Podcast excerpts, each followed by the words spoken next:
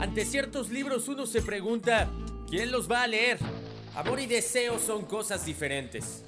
Que no todo lo que ama se desea, ni todo lo que se desea se ama. Y ante ciertas personas uno también se pregunta, ¿qué leerán? Nada hay en el mundo, ni hombre, ni diablo, ni cosa alguna, que sea para mí tan sospechoso como el amor. Pues este penetra en el alma más que cualquier otra cosa. Nada hay que ocupe y ate más al corazón que el amor. Y al final, los libros y las personas siempre se encuentran. Son mensajes infinitos, pero ¿qué pasa si le damos vida a las letras con música? Tiempo en mis manos podría ser tiempo gastado contigo, riendo como niños, viviendo como amantes, rodando como un trueno bajo las sábanas. Imagino entonces por qué le llaman a esto tristeza. Todo es parte de un mismo universo sin retorno. Leer, escuchar y sentir. En voz alta o en privado, pero haciendo que las letras tengan vida. Así que bienvenidos al librario. Bienvenidos al librario. El lugar donde aprendemos a leer y a escuchar. El universo donde la palabra va a ser la única y esencial protagonista.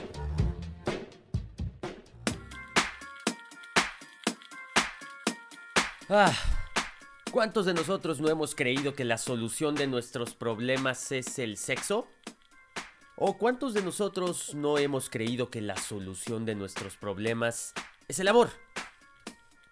Pensamientos llenos o sentimientos ligeros. Bienvenidos a una extraordinaria historia de amor, o de celos, o de sexo, o de traiciones, o de muerte, también de debilidades y paradojas de la vida cotidiana de dos parejas cuyos destinos se entrelazan irremediablemente. Esta noche en Librario abrimos paso a una novela con tintes filosóficos y psicológicos. Es demasiadas cosas al mismo tiempo que hoy tendremos oportunidad de leer y escuchar en buena medida la primera parte.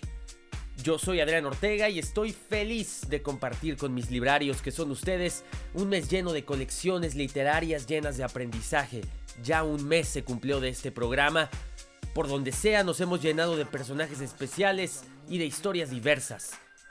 El aprendizaje de hoy tiene dos vertientes.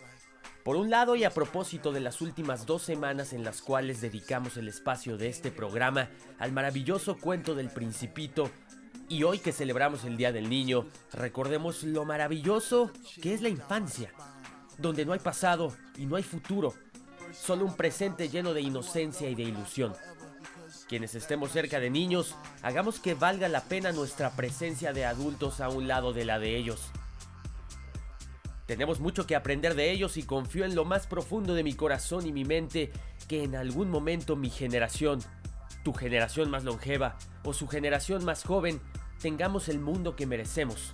Sin daños, sin guerras, sin violencia, sin hipocresías. Un mundo que hoy nos exige cuidados intensivos. Porque de lo contrario todos esos sueños que tenemos pueden verse coartados por no cuidar nuestro espacio, nuestro espacio vital y el espacio que nos rodea. Justamente un segundo aprendizaje que quiero compartirles en esta noche de martes es la necesidad de hacer conciencia en corto y en masa sobre lo real y máxima importancia que es cuidar nuestro planeta. Es real que estamos terminando con espacios vitales de nuestros animales y plantas y poco a poco podremos ir mermando la calidad de ellos y también la de nosotros. ¿Queremos eso? ¿Queremos hacer que las cosas sucedan? Entonces empecemos por nosotros mismos. Actualmente estoy siguiendo un reto compartido desde Instagram llamado No Seas Waste. La premisa básica es cómo podemos con acciones pequeñas lograr personalmente cambios importantes en la manera de percibir la basura que se genera todos los días por nosotros y nuestro alrededor. Más allá de pensar qué es lo que va a ser el de enfrente, el de atrás, el que está del otro lado del mundo, es cómo yo voy a empezar a generar una cultura diferente. ¿Quieren saber más sobre ello? Los invito a visitar mi cuenta de Instagram como Ortega-locutor para conocer los detalles de cada día de reto No Seas Waste y todo lo que podemos lograr si hacemos que crezca más esto. Juntos, ganaremos o perderemos, pero lo vamos a hacer juntos. Tenemos mucho por dar Así que démoslo completo y mucho más allá. Rodémonos de gente buena, hagamos que más gente conozca todo esto. Gracias entonces por conectarse al librario número 5 y yo les doy la más íntima, romántica y sexual bienvenida a la insoportable levedad del ser de Milan Kundera. 1968. Año oscuro en muchas partes del mundo y mientras en México sucedía una tragedia mayúscula perpetrada por el gobierno hacia el ciudadano, en Checoslovaquia los altos mandos gubernamentales intentaron abrir parte de su sistema político. Esto claramente no se trataba de renunciar al comunismo y abrazar el capitalismo, pero sí de permitir la libertad de prensa y de expresión y una cierta democratización del régimen en turno. Pero a la Unión Soviética no le gustó la idea para nada y ante la terquedad del gobierno checoslovaco invadió el país con tanques. Milan Kundera ambienta su novela durante la primavera de aquel año en Praga. Y dadas las circunstancias del autor que fue miembro del Partido Comunista, pero expulsado poco tiempo después, encontró refugio en Francia para concretar una real obra maestra. Hablemos sobre la fragilidad del destino de una persona, resaltando cómo la vida de un solo individuo carece de importancia dentro del concepto del eterno retorno de Nietzsche, ya que en un universo infinito todo se repite una y otra vez. Desde 1984 hasta 2019 en Librario, esto es el comienzo de la insoportable levedad del ser de Milan Kundera, hablando de levedad, peso, infidelidad, lealtad, cruces y amor que va y viene como un péndulo que se mueve de izquierda a derecha, sin una pertenencia a alguno de los dos lados, pero que siempre permanece y pertenece al mismo lugar. Es algo así como un hechizo inquebrantable. Utilicemos para esta noche el hashtag levedad peso en librario.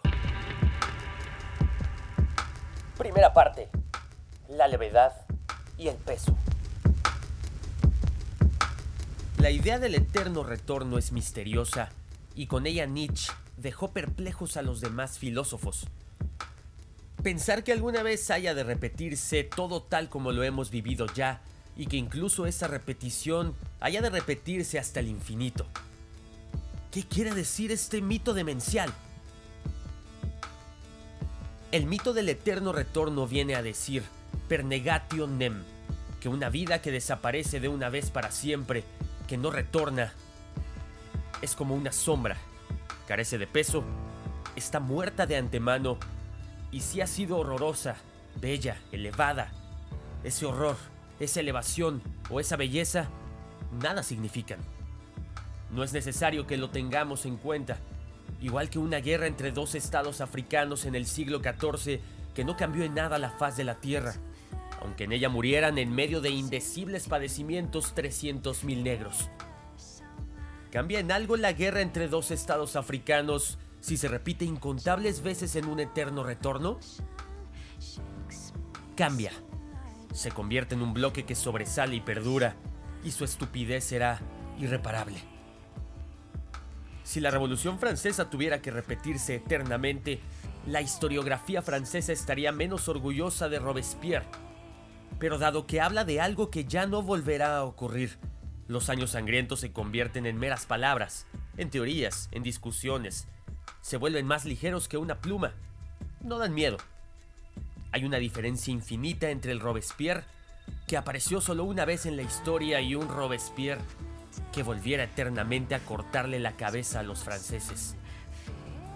Digamos por tanto que la idea del eterno retorno significa cierta perspectiva desde la cual las cosas aparecen de un modo distinto a como las conocemos. Aparecen sin la circunstancia atenuante de su fugacidad. Esta circunstancia atenuante es la que nos impide pronunciar condena alguna. Pero ¿cómo es posible condenar algo fugaz? El crepúsculo de la desaparición lo baña todo con la magia de la nostalgia. Todo, incluida la guillotina. No hace mucho me sorprendí a mí mismo con una sensación increíble. Estaba hojeando un libro sobre Hitler y al ver alguna de las fotografías me emocioné. Me habían recordado el tiempo de mi infancia. La viví durante la guerra. Algunos de mis parientes murieron en los campos de concentración de Hitler Pero ¿qué era su muerte en comparación con el hecho de que las fotografías de Hitler me habían recordado un tiempo pasado de mi vida? ¿Un tiempo que no volverá? Esta reconciliación con Hitler demuestra la profunda perversión moral que va unida a un mundo basado esencialmente en la inexistencia del retorno. Porque en ese mundo todo está perdonado de antemano y por tanto todo cínicamente permitido. Si cada uno de los instantes de nuestra vida se va a repetir infinitas veces, estamos clavados a la eternidad como Jesucristo a la cruz. La imagen es terrible. En el mundo del eterno retorno descansa sobre cada gesto el peso de una insoportable responsabilidad. Ese es el motivo por el cual Nietzsche llamó a la idea del eterno retorno la carga más pesada. Pero si el eterno retorno es la carga más pesada, entonces nuestras vidas pueden aparecer sobre ese telón de fondo, en toda su maravillosa levedad. Pero, ¿es de verdad terrible el peso y maravillosa la levedad? La carga más pesada nos destroza. Somos derribados por ella. Nos aplasta contra la tierra. Pero en la poesía amatoria de todas las épocas, la mujer desea cargar con el peso del cuerpo del hombre. La carga más pesada es por lo tanto a la vez la imagen de la más intensa plenitud de la vida. Cuanto más pesada sea la carga, más a ras de tierra estará nuestra vida, más real y verdadera será. Por el contrario, la ausencia absoluta de carga hace que el hombre se vuelva más ligero que el aire. Vuela hacia lo alto, se distancie de la tierra, de su ser terreno, que sea real solo a medias y sus movimientos sean tan libres como insignificantes. Entonces, ¿Qué hemos de elegir? ¿El peso o la levedad? Este fue el interrogante que se planteó Parménides en el siglo VI a.C. A su juicio, todo el mundo estaba dividido en principios contradictorios. Luz-obscuridad, sutil-tosco, calor-frío, ser-no ser. Uno de los polos de la contradicción era, según él, positivo. La luz, el calor, lo fino, el ser. El otro negativo, semejante división entre polos positivos y negativos puede parecernos puerilmente simple, pero con una excepción. ¿Qué es lo positivo? ¿El peso o la levedad? Parménides respondió, la levedad es positiva, el peso es negativo. Mm, ¿Tenía razón o no? Es una total incógnita. Solo una cosa es segura.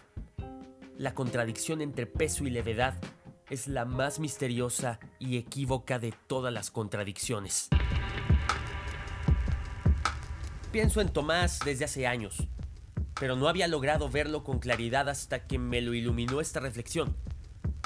Lo vi de pie junto a la ventana de su piso, mirando a través del patio hacia la pared del edificio de enfrente, sin saber qué debe hacer se encontró por primera vez a Teresa hace unas tres semanas en una pequeña ciudad checa. Pasaron juntos apenas una hora. Lo acompañó a la estación y esperó junto a él hasta que tomó el tren. Diez días más tarde vino a verle a Praga. Hicieron el amor en ese mismo día. Por la noche le dio fiebre y se quedó toda una semana con gripe en su casa. Sintió entonces un inexplicable amor por una chica casi desconocida le pareció un niño al que alguien hubiera colocado en un cesto untado con pez y lo hubiera mandado río abajo para que Tomás lo recogiese a la orilla de su cama. Teresa se quedó en su casa una semana, hasta que sanó y luego regresó a su ciudad a unos 200 kilómetros de Praga. Y entonces llegó ese momento del que he hablado y que me parece la llave para entrar en la vida de Tomás. Está junto a la ventana Mira a través del patio hacia la pared del edificio de enfrente y piensa. ¿Debe invitarla a venir a vivir a Praga? Le daba miedo semejante responsabilidad. Si la invitase ahora, vendría junto a él a ofrecerle toda su vida. ¿O ya no debe dar señales de vida? Eso significaría que Teresa seguiría siendo camarera en un restaurante de una ciudad perdida y que él ya no la vería nunca más. ¿Quería que ella viniera a verle? ¿O no quería? Miraba a través del patio hacia la pared de enfrente y buscaba una respuesta. se acordaba una y otra vez de cuando estaba acostada en su cama. No le recordaba a nadie de su vida anterior. No era ni un amante ni una esposa. Era un niño al que había sacado de un cesto untado de pez y había colocado en la orilla de su cama. Ella se durmió, él se arrodilló a su lado. Su respiración afiebrada se aceleró y se oyó un débil gemido. Apretó su cara contra la de ella y le susurró mientras dormía palabras tranquilizadoras. Al cabo de un rato sintió que su respiración se serenaba y que la cara de ella ascendía instintivamente hacia la suya. Sintió en su boca el suave olor de la fiebre y lo aspiró como si quisiera llenarse de las intimidades de su cuerpo. Y en ese momento, justo en ese, se imaginó que ya llevaba muchos años en su casa y que se estaba muriendo. De pronto tuvo la clara sensación de que no podía sobrevivir a la muerte de ella. Se acostaría a su lado y querría morir con ella. Conmovido por esa imagen, hundió en ese momento la cara en la almohada junto a la cabeza de ella y permaneció así durante mucho tiempo. Ahora estaba junto a la ventana e invocaba ese momento. ¿Qué podía ser sino el amor que había llegado de ese modo para que él lo reconociese? Pero... ¿Era amor? La sensación de que quería morir junto a ella era evidentemente desproporcionada. Era la segunda vez que la veía en la vida. ¿No se trataba más bien de la histeria de un hombre que en lo más profundo de su alma ha tomado conciencia de su incapacidad de amar y por eso mismo empieza a fingir amor ante sí mismo? Y su subconsciente era tan cobarde que había elegido para esa comedia precisamente a una pobre camarera de una ciudad perdida, que no tenía prácticamente la menor posibilidad de entrar a formar parte de su vida. Miraba a través del patio la sucia pared y se daba cuenta de que no sabía si se trataba de histeria o de amor. Y le dio pena que en una situación como aquella, en la que un hombre de verdad sería capaz de tomar inmediatamente una decisión, él dudase, privando así de su significado al momento más hermoso que había vivido jamás. Estaba arrodillado junto a su cama y pensaba que no podría sobrevivir a su muerte. Se enfadó consigo mismo, pero luego se le ocurrió que en realidad era bastante natural que no supiera qué quería.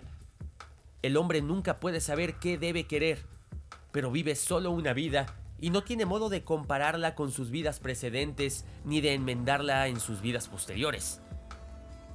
Mm, ¿Es mejor estar con Teresa o quedarse solo? No existe posibilidad alguna de comprobar cuál de las decisiones es la mejor, porque no existe comparación alguna.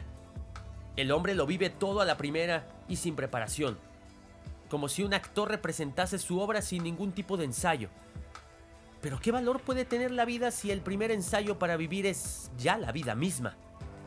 Por eso la vida parece un boceto, pero ni siquiera boceto es la palabra precisa, porque un boceto es siempre un borrador de algo, la preparación para un cuadro, mientras que el boceto que es nuestra vida es un boceto para nada, un borrador sin cuadro. Einmal ist kein mal, repite Tomás para sí el proverbio alemán. Lo que solo ocurre una vez es como si no ocurriera nunca. Si el hombre solo puede vivir una vida, es como si no viviera en absoluto. Pero luego un día, en un descanso entre dos operaciones, la enfermera le avisó que le llamaban al teléfono. En el auricular oyó la voz de Teresa. Le llamaba desde la estación. Se alegró. Era una lástima que para esa misma noche ya hubiera quedado en ir a visitar a unos amigos, de modo que la invitó a venir a su casa al día siguiente. En cuanto colgó se arrepintió de no haberle dicho que viniera enseguida, si aún tenía tiempo de aplazar la visita se puso a pensar en qué podría hacer Teresa en Praga teniendo que esperar nada menos que 36 horas para verlo. Y le dieron ganas de coger el coche e ir a buscarla por las calles de la ciudad. Llegó al día siguiente al anochecer. Llevaba un bolso colgado del hombro con una correa larga y le pareció más elegante que la otra vez. Tenía en la mano un libro grueso. Era Ana Karenina de Tolstoy. Su comportamiento era alegre, incluso un tanto ruidoso, y trataba de que pareciera que había ido a verle por casualidad, gracias a una feliz coincidencia. Estaba en Praga por motivos de trabajo, o quizás sus explicaciones eran muy confusas para ver si encontraba un trabajo. estaban acostados más tarde, desnudos y fatigados, los dos juntos en la cama. Era ya de noche. Él le preguntó dónde se alojaba para llevarla en coche. Le respondió tímidamente que todavía no había buscado hotel y que la maleta la tenía en la consigna de la estación. Ayer mismo había tenido miedo de que, si la invitaba a visitarle en Praga, viniera a ofrecerle toda su vida. Cuando ahora le dijo que tenía la maleta en la consigna, se dio cuenta de inmediato de que en esa maleta estaba toda la vida de ella y de que la había dejado momentáneamente en la estación antes de ofrecérsela. Cogió el coche que estaba aparcado delante del edificio, fue hasta la estación, recogió la maleta que era grande y enormemente pesada, y regresó a casa con la maleta y con ella. ¿Cómo es posible que se decidiera con tanta rapidez cuando había estado casi 14 días dudando y sin ser capaz de enviarle ni siquiera una postal con un saludo? Él mismo estaba sorprendido. Estaba actuando en contra de sus principios. Hace 10 años se divorció de su primera mujer y vivió el divorcio con el ánimo festivo con que otros celebran su boda. Se daba cuenta de que no había nacido para convivir con una mujer y de que solo podía encontrarse plenamente a sí mismo viviendo como un solterón. Puso todo su empeño en organizarse tal sistema de vida que nunca pudiera ya entrar en su casa una mujer con su maleta. Ese era el motivo por el cual no tenía en su casa más que una cama. A pesar de que era una cama bastante ancha, Tomás le decía a todas sus amantes que era incapaz de dormir si compartía la cama con alguien y las llevaba a todas a medianoche a sus casas. Por lo demás, la primera vez que Teresa se quedó en su casa con la gripe, nunca durmió con ella. La primera noche él la pasó en un sofá grande y la noche siguiente se marchó al hospital donde tenía su despacho y en él una camilla donde utilizaba cuando tenía guardia. Pero esta vez se durmió a su lado. Por la mañana se despertó y comprobó que Teresa, que aún dormía, lo tenía cogido de la mano. ¿Habrían estado así durante toda la noche? Le parecía difícil creerlo. Ella respiraba profundamente entre sueños, apretaba su mano con fuerza. No fue capaz de lograr que se la soltara. Y la maleta enormemente pesada estaba a su lado, junto a la cama. Temía intentar que le soltara la mano, por no despertarla y con mucho cuidado se dio media vuelta hasta apoyarse en un costado para poder observarla mejor. Volvió a imaginar que Teresa era un niño al que alguien había colocado en un cesto untado con un pez y lo había mandado río abajo. No se puede dejar que un cesto con un niño dentro navegue por un río embravecido. Si la hija del faraón no hubiera rescatado de las olas el cesto del pequeño Moisés, no hubieran existido el Antiguo Testamento ni toda nuestra civilización. Hay tantos mitos que comienzan con alguien que salva a un niño abandonado, si Pólibo no se hubiera hecho cargo del pequeño Edipo, Sófocles no hubiera escrito su más bella tragedia. Tomás no se daba cuenta en aquella ocasión de que las metáforas son peligrosas. Con las metáforas no se juega. El amor, el amor puede surgir de una sola metáfora.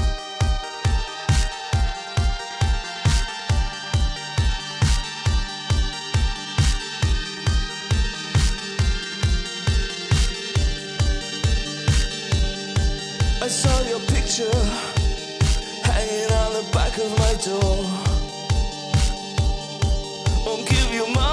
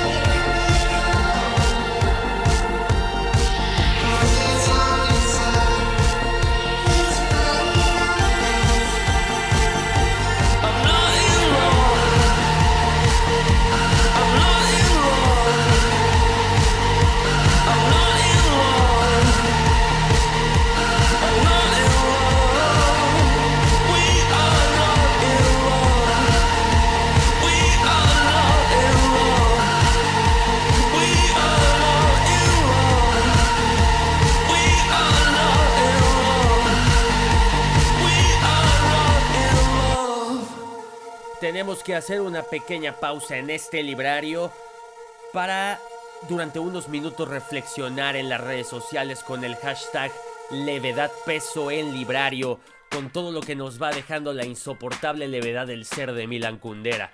Es una gran novela que nos alcanzará para tratar muy poco, pero que estoy seguro que los dejará con grandes intenciones de empezar a leerlo. Si me lo permiten, estaré de vuelta en unos minutos. En redes sociales me encuentran como Ortega Locutor en Facebook, Ortega Goat en Twitter y que la conversación no se pierda, continúe, se haga más grande y permanezcamos conectados escuchando libros y leyendo canciones. Estoy de vuelta, yo soy Adrián Ortega, el locutor de este espacio. ¿Qué opinan ustedes? ¿Qué tan importante puede ser para una persona la irresistible situación de enamorarse o olvidarse por completo y renunciar a aquel sentimiento por miedo o por algún otro sentimiento que esté rodeándonos? Esto es el inicio de la insoportable levedad del ser. Esto es el inicio de un gran libro.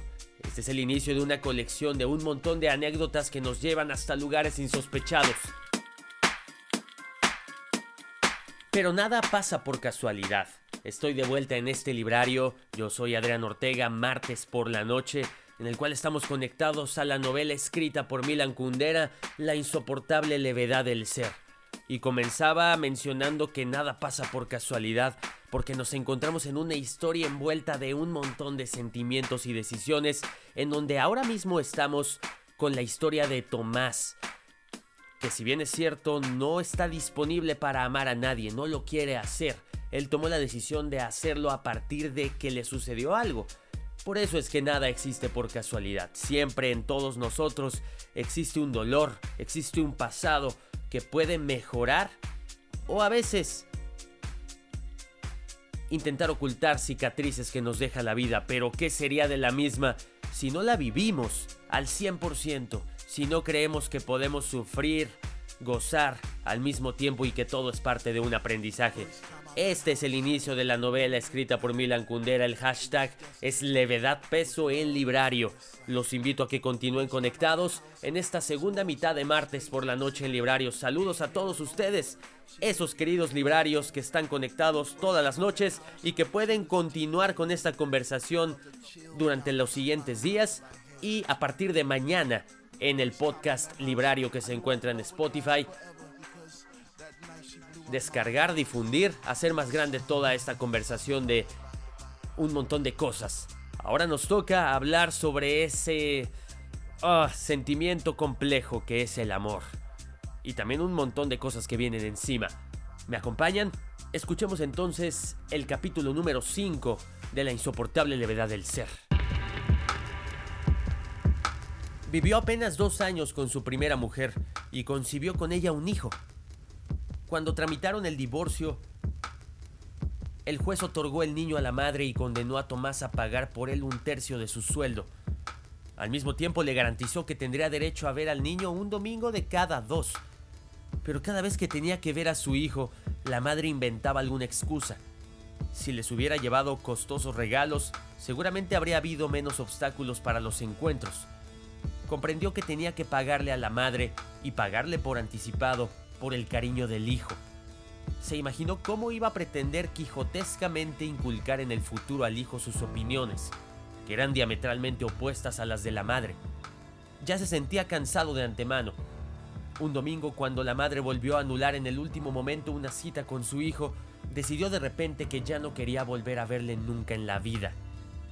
Además, ¿Por qué iba a tener que sentir por este niño al que no lo unía nada más que una noche imprudente, algo que por otra persona cualquiera? Pagará puntualmente lo que le corresponda, pero nadie le pida que luche por el derecho a su hijo en nombre de quién sabe qué sentimientos paternales. Por supuesto que nadie estuvo de acuerdo con semejante postura. Sus propios padres condenaron su actitud y dijeron que si Tomás se negaba a interesarse por su hijo, ellos harían lo propio con el suyo.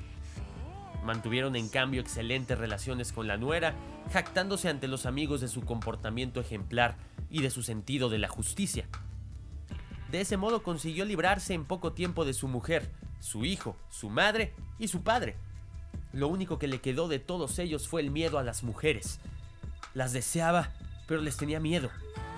Entre el miedo y el deseo no tenía más remedio que buscar una especie de compromiso. Lo denominaba amistad erótica. A sus amantes les decía, solo una relación no sentimental, en la que uno no reivindique la vida y libertad del otro, puede hacer felices a los dos. Quería tener la seguridad de que la amistad erótica nunca llegaría a convertirse en la agresividad del amor, y por eso mantenía largas pausas entre los encuentros con cada una de sus amantes. Estaba convencido de que este era un método perfecto y lo propagaba entre sus amigos. Hay que mantener la regla del número 3. Es posible ver a una mujer varias veces seguidas, pero en tal caso no más de tres veces. También es posible mantener una relación durante años, pero con la condición de que entre cada encuentro pasen al menos tres semanas. Este sistema le daba a Tomás la posibilidad de no separarse de sus amantes permanentes, teniendo al mismo tiempo una considerable cantidad de amantes pasajeras. No siempre encontraba comprensión. La que mejor le entendía de todas sus amigas era Sabina. Era una pintora. Le decía, te quiero porque eres el polo opuesto al kitsch. En el reino del kitsch serías un monstruo. No hay ninguna película rusa o americana en la que pudieras existir más que como ejemplo de maldad. A ella acudió cuando necesitó encontrar un empleo en Praga para Teresa. Tal como lo exigían las reglas tácitas de la amistad erótica, Sabina le prometió que haría lo posible y en efecto, pronto encontró un puesto en el laboratorio fotográfico de un semanario. El puesto no requería preparación especial. Sin embargo, elevó a Teresa del estatus de camarera al del gremio de la prensa. Ella misma acompañó a Teresa a la redacción, mientras Tomás decía para sus adentros que jamás había tenido una amiga mejor que Sabina.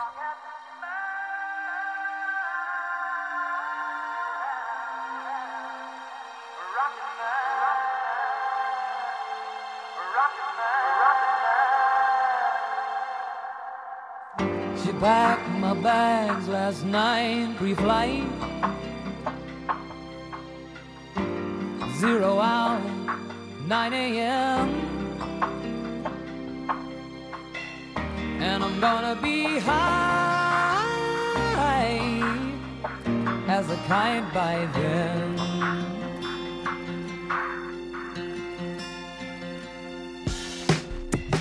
I miss the earth so much. I miss my wife. It's lonely out in space on such a timeless flight.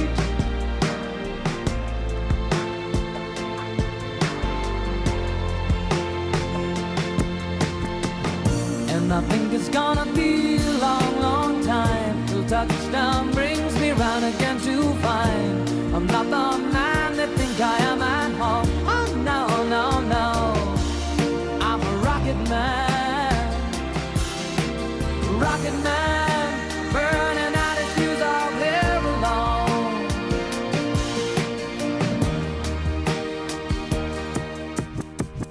Mars ain't the kind of place to raise your kids. In fact, it's cold as hell. And there's no one there to raise them. If you did,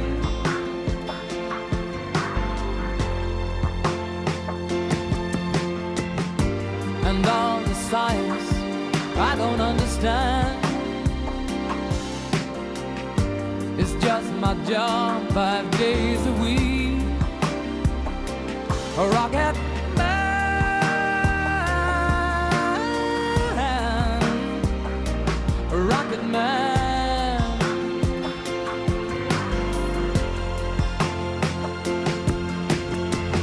And I think it's gonna be a long, long time till touchdown brings me round again to find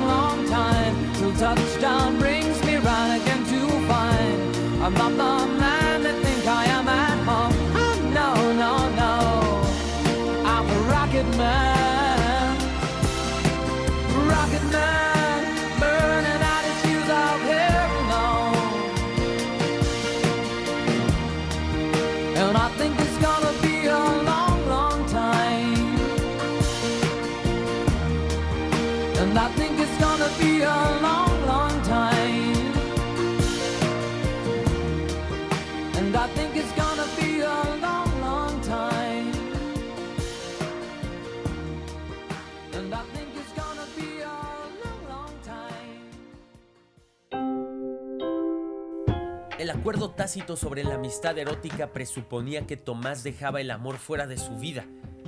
En cuanto incumpliese esta condición, sus demás amantes se encontrarían en una posición secundaria y se rebelarían. Por eso buscó para Teresa un piso de alquiler al que ella tuvo que llevar su pesada maleta. Quería velar por ella, defenderla, disfrutar de su presencia, pero no sentía necesidad de cambiar su estilo de vida. Por eso no quería que se supiera que Teresa dormía en su casa. Dormir juntos era en realidad el corpus delicti del amor. Nunca, nunca, nunca dormía con las demás amantes. Cuando iba a verlas a sus casas, la cuestión era sencilla. Podía irse cuando quería. Peor era cuando ellas estaban en casa de él y había que explicarles que a medianoche debía llevarlas a sus casas porque tenía problemas de insomnio, era incapaz de dormir en la inmediata proximidad de otra persona. Aquello no estaba muy lejos de la verdad, pero la causa principal era peor y no se atrevía a contársela. En el mismo momento en que terminaba el acto amoroso, sentía un deseo insuperable de quedarse solo. Despertarse en medio de la noche junto a una persona extraña le desagradaba. Levantarse por la mañana junto con alguien le producía rechazo. No tenía ganas de que nadie oyese cómo se limpiaba los dientes en el cuarto de baño y la intimidad del desayuno para dos no le atraía. Por eso se sorprendió tanto cuando se despertó y Teresa cogía con fuerza su mano. La miraba y no podía entender qué había pasado. Se acordaba de las horas que acababan de pasar y le parecía que de ella se desprendía el perfume de quien sabe qué felicidad desconocida. Desde entonces los dos disfrutaban durmiendo juntos. Diría casi que el objetivo del acto amoroso no era para ellos el placer, sino el sueño que venía después de aquel. Ella en particular no podía dormir sin él. Cuando alguna vez se quedaba sola en su piso alquilado, que iba convirtiéndose cada vez más en una simple tapadera, no podía conciliar el sueño en toda la noche. En sus brazos se dormía por más excitada que estuviera. Él le susurraba al oído historias que inventaba para ella. Cosas sin sentido, palabras que repetía monótonamente, consoladoras o chistosas. Aquellas palabras se convertían en visiones confusas que la transportaban hasta el primer sueño. Tenía el sueño de ella totalmente en su poder y ella se dormía en el instante que él elegía. Cuando dormían, se aferraba a él como la primera noche. Se cogía con fuerza de su muñeca, de su dedo, de su tobillo. Si quería alejarse sin despertarla, debía utilizar algún truco. Liberaba el dedo, la muñeca, el tobillo, del encierro, lo cual siempre la despertaba a medias, porque ni aún dormida dejaba de vigilar atentamente lo que él hacía. Se calmaba cuando en lugar de su muñeca ponía en su mano algún objeto, una pijama retorcida, un zapato, un libro, que ella luego apretaba firmemente como si fuera parte del cuerpo de él. Una vez mientras la adormecía y ella no había pasado aún de la primera antesala del sueño, de modo que todavía era capaz de responder a sus preguntas, le dijo, Bueno, yo ahora me voy. ¿A dónde? le preguntó. Me voy, dijo con voz severa. Voy contigo. Dijo y se incorporó. No, no puedes. Me voy para siempre. Dijo y salió de la habitación al vestíbulo. Ella se levantó y con los ojos entrecerrados fue tras él. No llevaba más que un camisón corto, sin nada debajo. Su cara permanecía impasible, inexpresiva, pero sus movimientos eran enérgicos. Él salió del vestíbulo al pasillo, el pasillo común del edificio, y cerró la puerta. Ella la abrió bruscamente y fue tras él, convencida en su sueño de que quería irse para siempre y de que debía detenerlo. Él bajó las escaleras hasta el primer descansillo y ahí la esperó. Ella llegó hasta él, lo cogió de la mano y se lo llevó de regreso a la cama.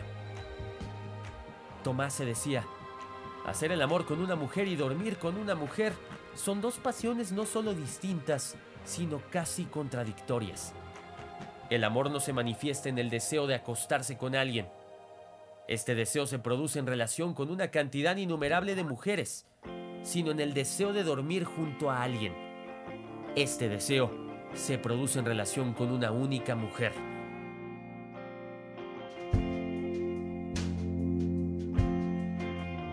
Querida Karen, si estás leyendo esto, significa que he encontrado el valor para mandártelo. Entonces, bravo por mí. No me conoces muy bien, pero si me lo permites, tengo tendencia a repetir una y otra vez lo duro que me resulta escribir. Pero esto es lo más difícil que he tenido que escribir nunca. No existe una manera fácil de decirlo, así que simplemente lo diré. He conocido a alguien. Fue una casualidad. Yo no lo estaba buscando. No lo planeé. Fue la tormenta perfecta. Ella dijo una cosa. Yo dije otra. Cuando me di cuenta quería pasar el resto de mi vida en mitad de aquella conversación. Ahora tengo la sensación en mis entrañas de que puede ser ella. Está completamente chiflada, de una forma que me hace reír, sonreír. Extremadamente neurótica y exige un mantenimiento exhaustivo. Ella eres tú, Karen. Esa es la buena noticia. La mala es que no sé cómo estar contigo ahora me enoja, porque si no estoy contigo inmediatamente tengo la sensación de que nos perderemos allá afuera. Este es un mundo enorme y malo, lleno de vueltas y basta con parpadear para que desaparezca el momento, el momento en que pudo cambiarlo todo. No sé lo que hay entre nosotros y no puedo decirte por qué habrías de saltar al vacío por alguien como yo. Pero ah, hueles tan bien como el hogar y haces un excelente café. Y eso también es importante, ¿no? Llámame. Infielmente tuyo, Hank Moody.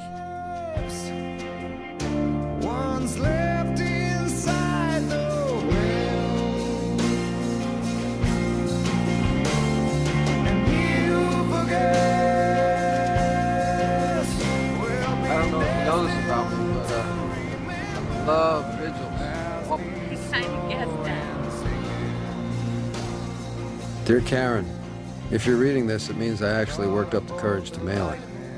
So good for me. You don't know me very well, but if you get me started, I have a tendency to go on and on about how hard the writing is for me. But this, this is the hardest thing I've ever had to write. There's no easy way to say this, so I'll just say it. I met someone. It was an accident. I wasn't looking for it. I wasn't on the make. It was a perfect storm. She said one thing, I said another. Next thing I knew, I wanted to spend the rest of my life in the middle of that conversation. now there's this feeling in my gut. She might be the one. She's completely nuts in a way that makes me smile, highly neurotic. A great deal of maintenance required. She is you, Karen. That's the good news The bad is that I don't know how to be with you right now. And that scares the shit out of me. Because if I'm not with you right now, I have this feeling we'll get lost out there. It's a big, bad world full of twists and turns, and people have a way of blinking and missing the moment. The moment that could have changed everything. I don't know what's going on with us. And I can't tell you why you should waste a leap of faith on the likes of me. But damn, you smell good, like home. And you make excellent coffee. That's got to count for something, right? Call me. Unfaithfully yours, Hank Moody.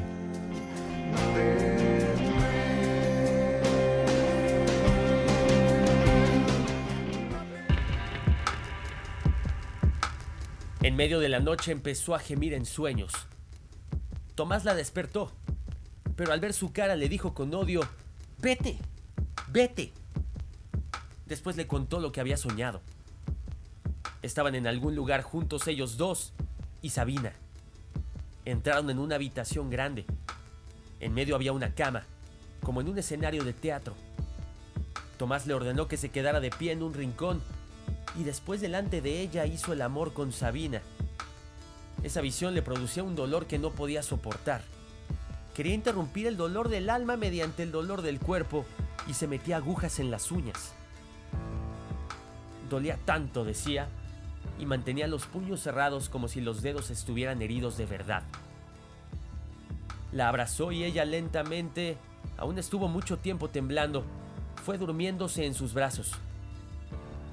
Cuando al día siguiente volvió a pensar en aquel sueño, recordó algo. Abrió el cajón del escritorio y sacó un paquete de cartas que le había enviado Sabina. Pronto encontró el siguiente párrafo. Quisiera hacer el amor contigo en mi estudio, como en un escenario. Alrededor habría gente y no podrían acercarse ni un paso, pero no podrían quitarnos los ojos de encima. Lo peor era que la carta llevaba fecha. Era reciente de una época en la que hacía tiempo ya Teresa vivía en casa de Tomás. Has estado revolviendo mis cartas, le espetó. No lo negó y dijo, entonces échame. Pero no la echó. Tenía la imagen de ella ante los ojos, pegada a la pared del estudio de Sabina, clavándose agujas bajo las uñas. Cogió sus dedos, los acarició, se los llevó a los labios y los besó como si aún hubiera en ellos huellas de sangre. Pero a partir de entonces fue como si todo se aliara en contra suya. Casi todos los días ella se enteraba de algún detalle de la vida amorosa secreta de Tomás. Al principio él lo había negado todo, cuando las pruebas se hicieron demasiado evidentes, procuró demostrar que su poligamia no era en nada contradictoria con su amor por ella. No era consecuente. A ratos negaba sus infidelidades y a ratos volvía a justificarlas. Una vez llamó a una mujer para quedar con ella. Al terminar la conversación oyó un extraño sonido que venía de la habitación contigua, como un sonoro castañeteo de dientes. Por casualidad ella había ido a su casa sin que él lo advirtiese. Llevaba en la mano un frasco de calmante, se lo estaba bebiendo y el temblor de la mano hacía que el cristal le golpeara los dientes. Se lanzó hacia ella como si la salvara de un naufragio. El frasco con la valeriana cayó al suelo y estropeó la alfombra. Ella se resistió. Quería soltarse, y él tuvo que mantenerla abrazada durante un cuarto de hora como una camisa de fuerza antes de conseguir calmarla. Sabía que la situación en la que se encontraba no tenía justificación posible porque se asentaba en una absoluta desigualdad. Antes de que ella descubriera su correspondencia con Sabina, habían estado con un grupo de amigos en un bar.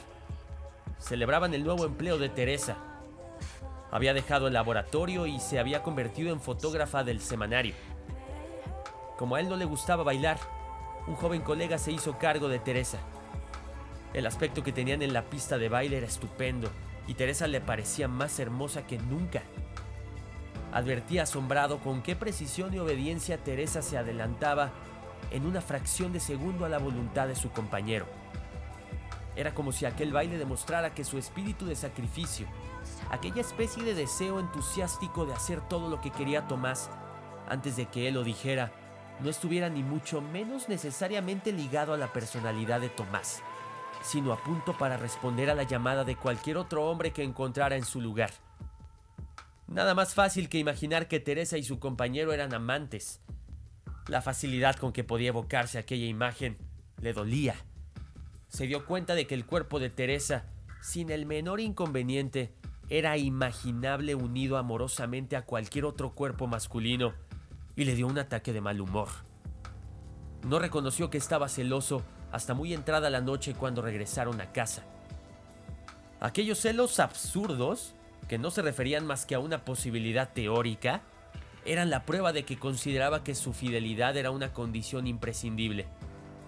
¿Cómo podía entonces reprocharle que ella tuviera celos de sus amantes, estas sí absolutamente reales? Así es como llegamos a la parte final del librario. Es una fantástica novela que está llena de tantos sentimientos, emociones que son indescriptibles y que deberíamos continuar leyendo en voz alta, escuchando por sobre todas las cosas y llevando a un análisis profundo de nuestro ser de qué es lo que queremos para nuestras vidas. Hice una pequeña pausa en algún momento de la lectura para colocar en ustedes una reflexión de una de mis grandes series favoritas de televisión llamada Californication. En esta historia nuestro personaje es Hank Moody, un escritor que ha sido muy famoso por un libro que recientemente escribió y que fue muy bien recibido por los fanáticos. Sin embargo tiene un gran problema, después de ello no sabe qué más hacer y cae en una profunda depresión que lo lleva a lugares insospechados. Él tiene una mujer que si bien no es su esposa, es la mujer que él dice amar profundamente y una bella hija de unos 12 o 13 años. El gran problema es que a partir de esta depresión se vuelve absolutamente infiel y está de aquí para allá consiguiendo tapar la depresión con sexo. Entonces empieza a rodearse de muchos más problemas con su mujer, con Karen y con su hija Becca. Esta carta, esa lectura que yo le di es una carta que le escribió Hank Moody a Karen en algún recuerdo que se muestra en la serie cuando ambos están a punto de separarse cuando ella le dice a Hank que está embarazada y él no quiere por supuesto tener un hijo. Pero cuando la ve de lejos a Karen irse, cree que es conveniente asegurar que es el amor de su vida y que tiene que estar con ella. Es una carta profundamente inspiradora y una serie que yo altamente recomendaría y que va paralelamente a la historia que nos cuenta Milan Kundera hasta este momento con Tomás y Teresa. Por supuesto hay otros personajes que vienen incluyéndose, quiero que ustedes en el hashtag levedad peso en librario me compartan sus opiniones y que crean lo más conveniente para el futuro del programa y ver qué más seguimos haciendo en cuanto a libros, dándoles lectura y reflexionando para que ustedes se queden con las ganas de continuar leyendo esta novela, cualquier otra, lo que sea, leer oxigena el alma y nos hace unas personas más fuertes, con un alma mucho más limpia y con un corazón que está dispuesto a recibir muchas cosas diferentes. Yo soy Adrián Ortega, Ortega Locutor, mi Facebook, Twitter, Ortega-locutor con el reto No seas waste, cuidando nuestro planeta poco a poco durante 30 días. Y en este Día del Niño quiero que ustedes sean aquella persona que imaginaron cuando en su infancia creían los sueños más guajiros, pero que hoy, ¿cuántos de esos sueños se han cumplido? ¿Cuántos de esos sueños están todavía al alcance de sus manos? Hasta pronto, muy buenas noches, feliz martes a todos. Esto es Librario. Tal cual Pablo Neruda aseguró que el amor es una sensación que trastoca todos nuestros sentidos y sensaciones, este programa radial llamado Librario estará de vuelta la siguiente semana para coleccionar nuevas anécdotas, nuevos libros, nuevas canciones que logren el gran objetivo de este programa. Escuchar libros y leer música. Así que el librario estará de vuelta muy pronto.